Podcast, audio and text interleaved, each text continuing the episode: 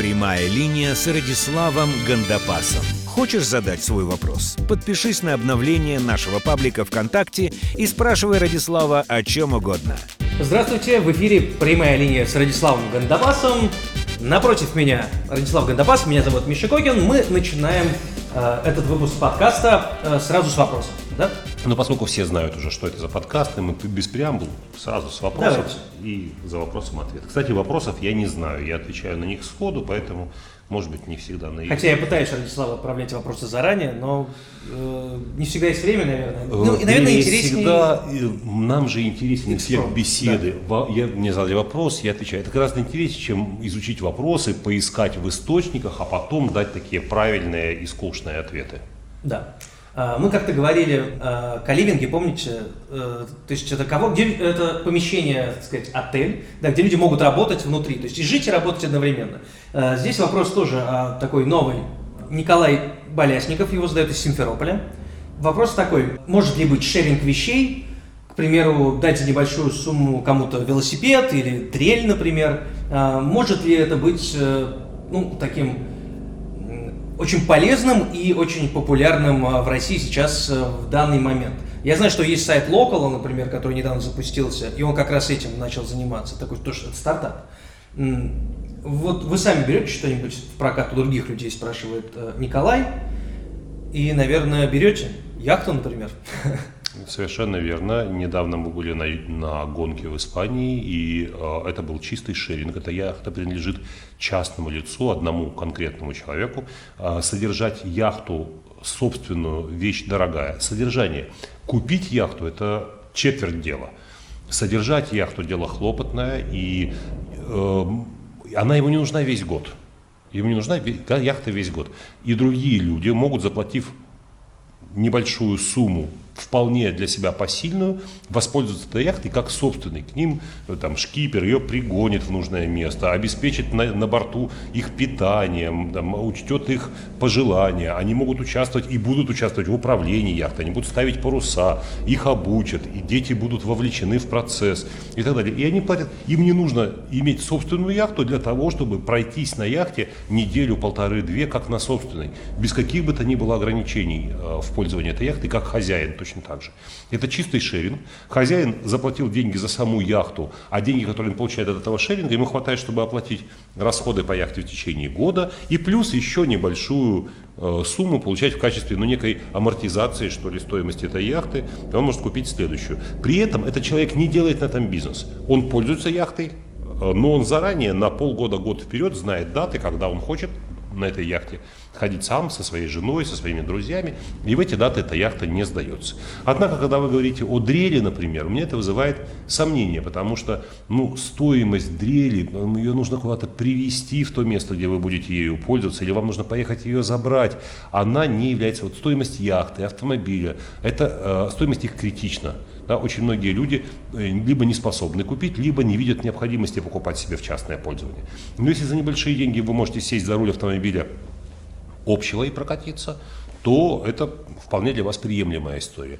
Но вот дрель, у меня возникает дрель, зубная щетка там в шеринге, я сомневаюсь, должна быть какая-то критическая все-таки стоимость этого, этой вещи. А, Поэтому, не знаю, может быть дрель нет, не знаю, сколько стоит дрель, но мне кажется, что ее стоимость такова, что проще ее купить и пусть Ну, валяется. э, дома. на самом деле, если вы, если вам интересна вот эта тенденция, вообще э, такие сервисы, то можно зайти посмотреть. Э, насколько я помню, дрель может стоить там какие-то смешные деньги, 200 рублей. Надувной матрас. Тут еще такая штука. Надя. Испортить, машину испортить сложно, она страхуется. Вот дрель можно сломать неумелым пользованием, не ту насадить там, не то сверло, сломать что-нибудь, сверло. А вот если сверло победитовое сломалось, то кто должен теперь купить? Нужно это сверло пойти и заменить его. Но вот это такая Да, вещь, которая, деле- когда хлопот от шеринга больше, чем от обладания, мне кажется, что обладание возобладает. Вот А таким если- а, арбитражем, на самом деле, сервисы, в том числе сервисы подобные, занимаются. Ну, Конечно, это можно. очень сложно из-за 200 А заработать рублей. сколько? А, зараб- а заработок стоит в чем? То есть, ну, сколько нужно иметь дрелей, чтобы какой-то ощутимый был заработок да, в шеринге? Сколько, как часто люди пользуются дрелью, чтобы... Mm. Тут вопрос, нужно, нужно найти этот баланс, да, не все может быть, ну, не все может пойти в шеринг, какие-то вещи э, ну, нужно соизмерять. Поставьте себя на место потребителя. Стали ли бы вы связываться с такими хлопотами из-за экономии вот такой суммы? А, ну, дорогая камера, вполне. Дорогая ну, относительно камера. дорогая. Ой, дорогие камеры всегда в шеринге. Да, всегда, всегда. в шеринге.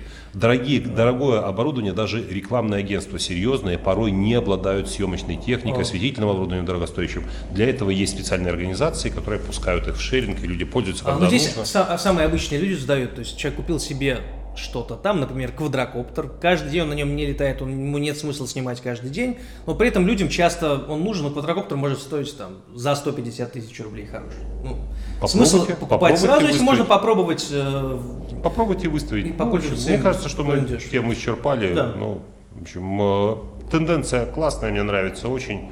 Но есть вещи, которые отдавать в шеринг или брать в шеринг, да, не- я бы не советовал никогда.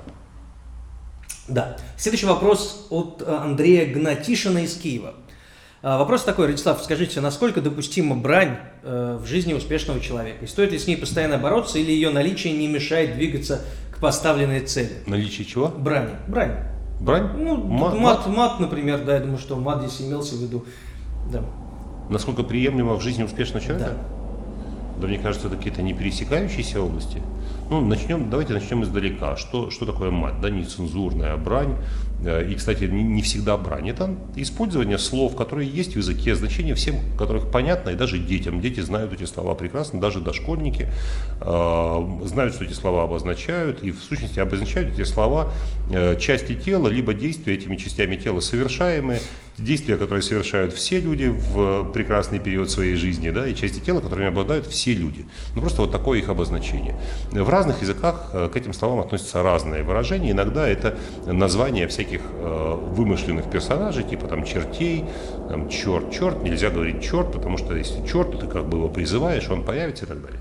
Э, Во-первых, табуирование каких-то слов и выражений – это один из способов манипуляции социальными низами. Да, ру- руководящий состав гораздо был свободнее в своем поведении. Ну и, кстати, табу на м, там, моногамию, например. Да, нам известно, что даже европейские монархи вовсе не придерживались моногамных отношений, но при этом социальным низам предписывалась строжайшая моногамия и любое, любая попытка, ну и так далее, и так далее. Ношение оружия. Да, социальные низы лишены права носить оружие, появление с оружием где бы то ни было, вплоть до смертной казни. При этом социальные верхи пользовались оружием, коллекционировали оружие, развлекались оружием, баловались оружием, в дуэлях И, до сих пор продолжает этим до сих, до сих пор это происходит сплошь и рядом и так далее. То, что позволено быку, не позволено Юпитеру, и в обратную сторону то же самое. Юпитеру позволено то, что не позволено быку. Любы, всегда аристократия, всегда социальные верхи старались об- обложить со всех сторон социальные низы всевозможными запретами, чтобы человек там сильно-то не зарывался, и в любой момент его можно было к ногтю, и, в общем, он, он был бы управляем, он был бы безопасен, он жил бы в постоянном страхе, ой, а не нарушил я какого-нибудь еще запрета, ой, ругнулся, ой, сказал э, черт, ой, сказал черт, все, муки адовы, ай-яй-яй, неприлично. Это уровень свободы социальной и уровень внутренней свободы.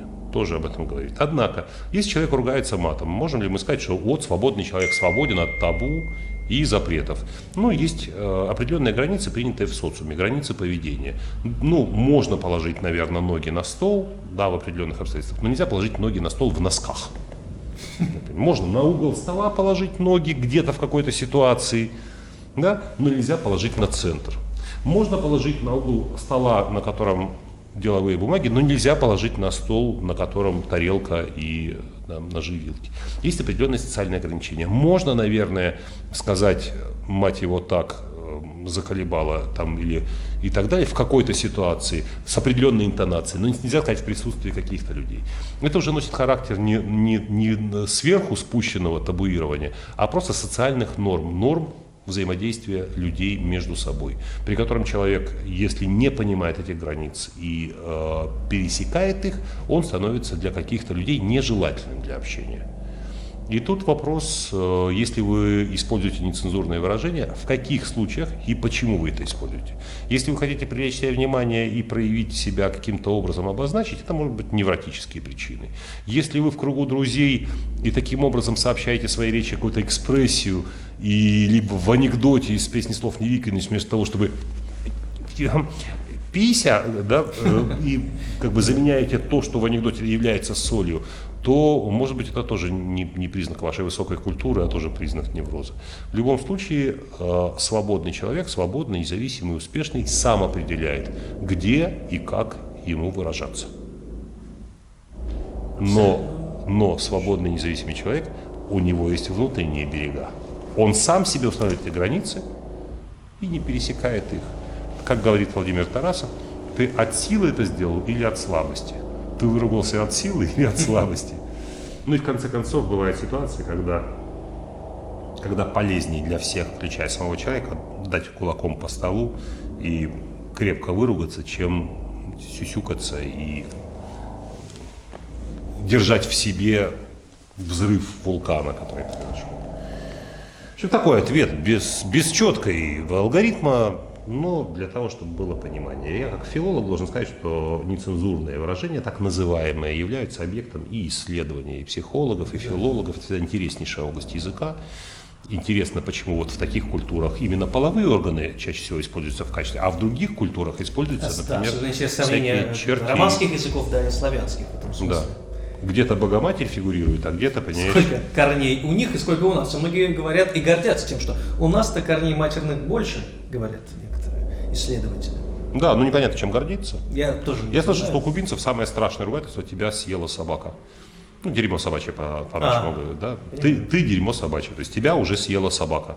И это как бы страшнее это ругательство не придумать. А в Таиланде пяткой показать на человека, там, ступней показать на человека, это все уни, просто уничтожил, человека растоптал. Это все такая условность на самом деле, да? В каких-то культурах совершенно в открытую можно не только называть органы, но и ходить с ними на показ, и в этом тоже нет ничего такого. Все, табу, все табу, это табу придуманные, они придуманы, внедрены, а на самом деле Э, не существует таких ограничений в объективной реальности.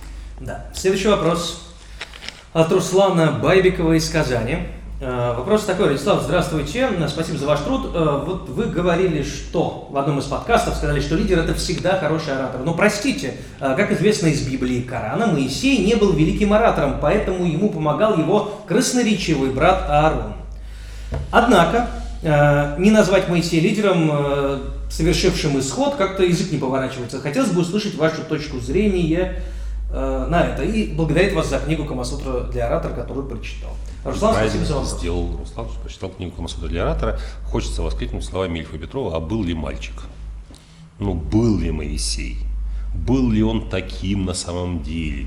Какова доля мифологизма в этой персоне? Ну, давайте вы еще вспомните, что он раздвинул воды морские, провел народ Израиля, а потом они сомкнулись и утопили армию египетскую. Ну, это же понятно, что библейская история не претендует на историчность, на такую новостийную реальность и так далее.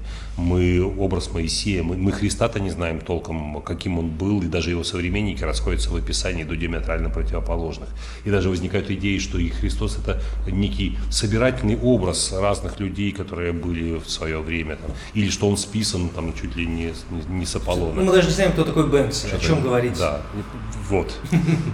Не, не проекция ли это античных божеств, соединенная в таком, в таком образе, образе Иисуса Христа.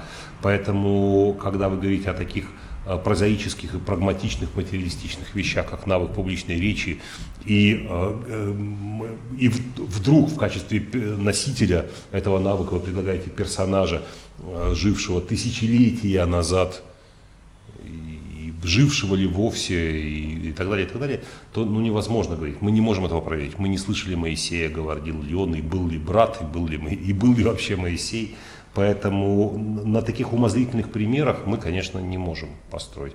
Более того, я очень сильно сомневаюсь, что можно увлечь целый народ и таскать его по пустыне, пока они все не перемрут, как мухи, а, не имея дара убеждения. Это очень, очень большие сомнения у меня вызывает ну, и так далее. Давайте посмотрим все-таки на людей, которых мы можем наблюдать воочию. И не пользоваться в этом, в этом случае не пользоваться ну, все-таки легендами. тем не менее, легендами, а не документами историческими. Хорошо. Вопрос от э, Артема Безуса из Ростова-на-Дону. Вопрос такой, очень простой. Можно ли стать бизнес-тренером в 16 лет? Не рано ли? Есть такие примеры, я знаю людей, которые и в более раннем возрасте становились, ну, как бы бизнес-тренером, которые проводили тренинги, все-таки не одно и то же. Писать стихи, быть поэтом не одно и то же, да. А, я умею управлять самолетом, но я не пилот. Но я имею такой опыт управления самолетом, но я не пилот, тем не менее, да. Поэтому э, тренинги проводить можно в 16 лет, однако Э, если вы хотите поставить это на профессиональную основу, чтобы люди к вам шли и проходили ваши тренинги, нужна определенная личностная зрелость. Сегодня просто ну, хороший тренинг или полезный тренинг сделать недостаточно. Люди хотят, чтобы тренер был личностно зрелым человеком, чтобы был ориентиром, чтобы ну, действительно был авторитетом для них. И поэтому молодые мальчики, девочки, которые проводят тренинги, могут проводить тренинги неплохие, но вот этой составляющей не хватает, поэтому они сталкиваются с большим количеством трудностей. 16-летний человек может проводить тренинги, мне кажется, для тех, кому 12-14. Вот это могло бы быть интересно. В 12-16-летний кажется очень взрослым человеком, очень пожившим, опытным, сложившейся личностью, авторитетной, да, с богатым багажом, как бэкграундом, как говорят наши западные коллеги. Можно было бы делать интересные тренинги по эффективности для 12, 13, 14 лет. Коммуникативные Или по тренинги. профориентации по профориентации все-таки, мне кажется, еще взрослый да? человек. Рано, да. 16 лет, он, у него самого профориентация не совершилась еще. Мне кажется, коммуникативные тренинги, а, как бы межполовая коммуникация, мальчик-девочка, девочка, мальчик-мальчики внутри себя, как избежать конфликта, как а, с гопниками, например, договориться, чтобы они тебе дали денег и, и, и отпустили, Э, как со взрослыми построить отношения, чтобы они не давили, как выторговать для себя карманные расходы, свободное время, пространство внутри квартиры, домашку там делать и так далее. То есть как обустроить свою жизнь в этом возрасте более комфортно. Как использовать грамотно время таким образом, чтобы быстро делать домашнее задание и становиться свободным, оставить время на спорт, на развлечение, отдых, как выторговать себе, повторю, свободное время, свободные финансы, э, как заработать да, то есть это первые, первые деньги, да? Да. Как заработать в рамках закона, во-первых, э, в, за небольшое время и достаточную сумму для того, чтобы не клянчить у родителей. А еще и, может быть, и родителям и помочь. Да. А, ну, примеры, примеры же есть сейчас, когда 14-16-летние а, молодые люди уже имеют свой бизнес. И по закону, по закону, по закону можно? бизнес можно иметь, нет ограничений по владению бизнесом. Да? Нет ограничений по владению бизнесом. Дело другое, что для того, чтобы заключать некоторые виды соглашений, вы должны э, быть в том возрасте, в котором э, ваша подпись имеет силу юридическую. Обычно в этом возрасте, наверное, родители как-то помогают. В этом случае могут помогать родители. Родители, как опекуны, могут э, подписывать документы за вас. Угу. То есть закон это оговаривает. Что касается работы в найме в Российской Федерации с 14 лет. Официально вы можете работать, быть оформлены на работу, получить все необходимые документы, выходить на работу. Есть только два условия. Согласие одного из родителей, потому что второй может быть чокнутый, и, э, или отсутствовать вообще как явление в реальности. Э, и второе, это чтобы не мешало учебе. Но вторая... А ограничение по времени? М. Закон не часов, пожалуйста, работай. Нет, очень обтекаемо закон формулирует, чтобы это не мешало учебе. А как вы понимаете, это категория, это категория неопровержимая и недоказуемая. Да да, ее невозможно, мешает ли? как мешает ли, да, человек может сказать, это наоборот меня стимулирует и так далее. Ну, 12-часовая занятость, во-первых, никому не интересно, вряд ли кто-то из молодых ребят находится в таком бедственном положении, что ему нужно работать 12 часов. Как правило, все-таки основные потребности родители закрывают. И очень многие люди, очень многие взрослые люди убеждены, что в России можно работать чуть ли не с 21 года, что все это очень сложно, требует большого количества бумаг, и это невозможно и так далее. А, при том, что дети сами довольно часто готовы и просятся. Мой сын 14 лет, он приезжает в офис, выполняет часть, э, какой-то небольшой части работы, он готов, он стремится. И дело даже не только в том вознаграждении, которое он получает, не в том заработке, который он имеет, а в том, что он причастен к чему-то важному, значимому, это какой-то элемент взрослой жизни. Вы знаете, можно взять сигарету и сказать, все, я взрослый, я курю. А можно сказать, а я вчера, вчера на работе, что-то я устал. Какой работе? Эй, 14 лет. Да, я на работу прихожу, там работаю, ну, там 2, 6 э, часов в неделю, например, по 2 часа 3 раза в неделю. Как работа? Да, в серьезном офисе со мной считаются, у меня есть какие-то поручения, я выполняю их. Вот так. Да, Поэтому давайте, вот такой, да. вот такой ответ. Можно, почему нет? Вы можете это делать официально, вы можете делать это за деньги, вы можете платить налоги, вы можете э, делать себе сайт, продвигать свою услугу, выступать на мероприятиях всевозможных. Э, да. Ну, наверное, выступать перед людьми, которые гораздо старше, довольно проблематично. Я не думаю, что это хороший путь, это затраты времени, но какой от этого будет эффект. Разве что выступить перед взрослыми, чтобы убедить их э, заплатить за своих детей, которые, которые к вам придут на тренинг. Вот с этой целью, да. Вы можете объяснить, какие возможности у них появятся, потому что чаще всего за такой тренинг, такой тренинг оплачивают родители. Они должны быть да. уверены, что вы не научите детей плохому, что на вас можно положиться. Вот с целью продвижения тренинга можно было бы выступать и перед взрослыми людьми э, на разных мероприятиях, которых тьма происходит повсюду. Да. Кстати, да. Киев, вопрос из Киева? А, вопрос э, из Ростова-на-Дону. Ростова-на-Дону, предыдущий был из Киева. Э, в, ищите, в городе наверняка есть сообщества, которые проводят мероприятия для родителей. В Москве таких несколько, в Киеве появился проект, называется «Родительское собрание», где родители делятся своими фишками, специалисты-психологи э, своими, ну и так далее, и так далее. В Ростове, скорее всего, тоже что-то Наверняка, есть, наверняка что-то есть. Ищите, выступайте перед ними, набирайте себе тренинги, зарабатывайте деньги, приобретайте опыт. Да, давайте э, последний короткий вопрос и Давай. книга выпуска. Вопрос. Будет ли коротким э, ответ? Вот чем вопрос? Это большой. Это тоже вопрос. Э, Владислав Ефименко задает его. Э, здравствуйте, Владислав. Нравится ли вам музыка Майкла Джексона? Интересуется он внимание, музыка Майкла Джексона, знаете, Майкл Джексон – это классик.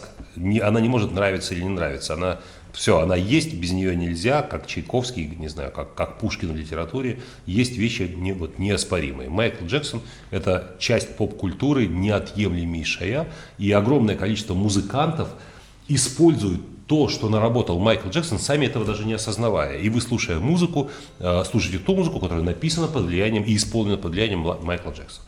Музыка Майкла Джексона большей частью мне нравится, большей частью мне нравится, нравится давно. Она для меня даже иногда является таким мощным стимулятором энергии, когда мне такой энергетический спад можно поставить музыку. Прекрасные лирические произведения. Недавно я скачал альбом неизданных песен, неизданных при жизни, но, правда, откровенно говоря, я понимаю, почему они не, не были опубликованы, они не имеют той ценности, которую имеют хиты Майкла Джексона. Был на потрясающем шоу, которое сделал Цирк дю Солей, после которого меня пригласили в, э, с музыкантами провести полночи на закрытом мероприятии. Я познакомился с теми музыкантами, которые с Майклом Джексоном играли.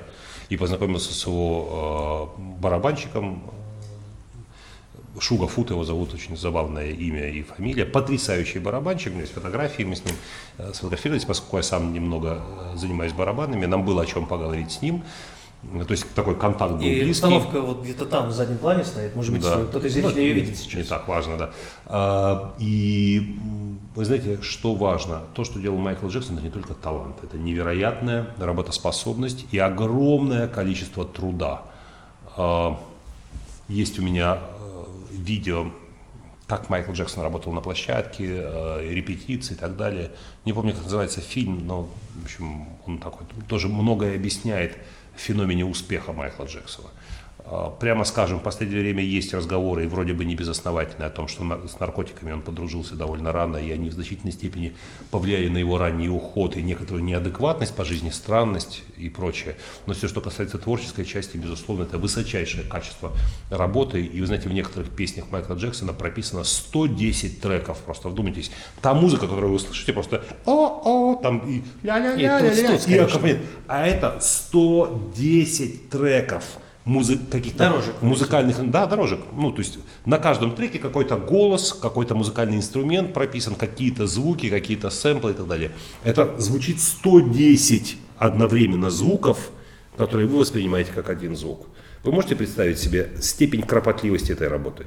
Если бы каждый из нас свою работу выполнял подобным образом. Если бы я, прежде чем провести тренинг 8 часов, 800 часов занимался тем, что каждое слово, каждое движение, каждое, там, не знаю, пуговицу, все было вот до такой степени отрепетировано, отработано, я не, не, не вообразить себе не могу качество, качество этого продукта. Кстати, недавно, сравнительно недавно я был на тренинге Тони, Тони Робинса в Лондоне. И, кстати, я сейчас привез, этот вопрос э, задавали и э, спрашивали вас вот совсем недавно, э, как вам Тони Робинс, как его тренинг, тут вы ну, может быть, случайно начали и говорить. на него не, от- не ответить в двух словах. Я думаю, что в следующем выпуске обязательно вернемся. Интересно, что мне э, удалось заглянуть э, как бы за сцену э, Тони Робинса. Я был потрясен тем, что на видеомониторах, где, которые расставлены везде по сцене и не видны аудитории, я увидел, не поверил своим глазам, там было написано turn left, повернись налево. То есть какой-то То есть не режиссер- телесуфлер, где текст. какой-то режиссер в зале понимает, что Тони слишком много э, работал с правой частью зала, а левая часть зала уже нуждается в том, чтобы, да, и он ему пишет, повернись налево. А может быть, это робот выдает ему с определенным временным промежутком, чтобы Тони случайно не зарапортовался, он ему turn left, turn right, stop, там, э, повернись, подними руки, там, может быть, может быть, даже до такой степени, может быть, это отрежиссировано, и Тони повинуется этому суфлеру, э, выполнять. То есть э, не, не только Майкл Джексон, мы видим, что есть простор даже в моей профессии для, для такой вот детальной проработки всего. Мои коллеги не дадут соврать, я стараюсь приблизиться к таким стандартам, и у меня завтра будет в Сочи полуторачасовое выступление. Я всю дорогу до Сочи, время в гостиничном номере посвящу подготовке этому выступлению, хотя тема мне очень хорошо известна, я давно ею занимаюсь, но тем не менее я буду готовиться тщательно для того, чтобы полтора часа прошли на одном дыхании, там поминутно в, в тайминге, во включенности и главное с результатом для моей аудитории. Это «Русал» будет там корпоративное мероприятие, 200 человек, полтора часа, мы должны будем поработать. И это должно будет иметь результат, иметь свою пользу. Да, книга выпуска. Это вопрос, ответ на вопрос, как, как вам Майкл Джексон? Да, да. А, К этому мы и готовились. Э, Традиционная книга выпуска сегодня какая у нас? Так, давайте посмотрим. Я приготовил три книги. Как, на какую из них можно, какую из них, какая из них больше э, соответствует тому, что мы обсуждали? Ни одна из них не соответствует тому, что мы обсуждали. Мы начнем с самой большой. Это книга моего друга, человека, э, образ мышления которого мне очень близок, перед, перед которым я преклоняюсь, и вы знаете, который в значительной степени повлиял на выбор профессии. Мои друзья, э, когда я еще не был тренером, э, потрясенные рассказывали мне о его тренингах. И когда я с ним познакомился лично, я уже знал его через отзывы, очень эмоциональные отзывы моих друзей. А, Этот человек Игорь Низовибатько. У него вот такая толстенная книга, но в которой масса иллюстраций, поэтому она читается не так долго, она выглядит гораздо а, более масштабно, там не так много букв, как может показаться. И книга называется «На все сто процентов». У нее есть подзаголовок «Большая книга счастья». Очень рекомендую это произведение, если вы его найдете, найдете в продаже. А, Приятное это написано Радиславу, другу, коллеге, партнеру. То же самое могу сказать об Игоре. То, что он э, дает на видео, то, что он дает в книгах, э, потрясающе. То, что он дает на тренингах, э, имеет очень, очень серьезный, очень долговременный эффект. Если я больше сосредоточен на бизнес-аудитории, на бизнес-тренингах, тренингах эффективности, то все, что касается вопросов счастья, гармонии, баланса, является, фокусе, э, является фокусом внимания Игоря Незавибатько, поэтому имеет смысл не только книгу, но и тренинг его посетить, поучаствовать в нем и увеличить долю счастья в своей жизни. На все сто процентов Игорь Незавибатько, пиарю его от всей души, искренне и с надеждой, что мои слова дойдут до, э, до вашего сердца и до ваших действий. Да, спасибо, обязательно дойдут. Э, Либо ВКонтакте, либо на нашем канале э, в YouTube, либо в iTunes, либо на podstar.fm. Где бы вы нас не нашли и не начали слушать или смотреть, смотрите внимательно. Спасибо. Спасибо.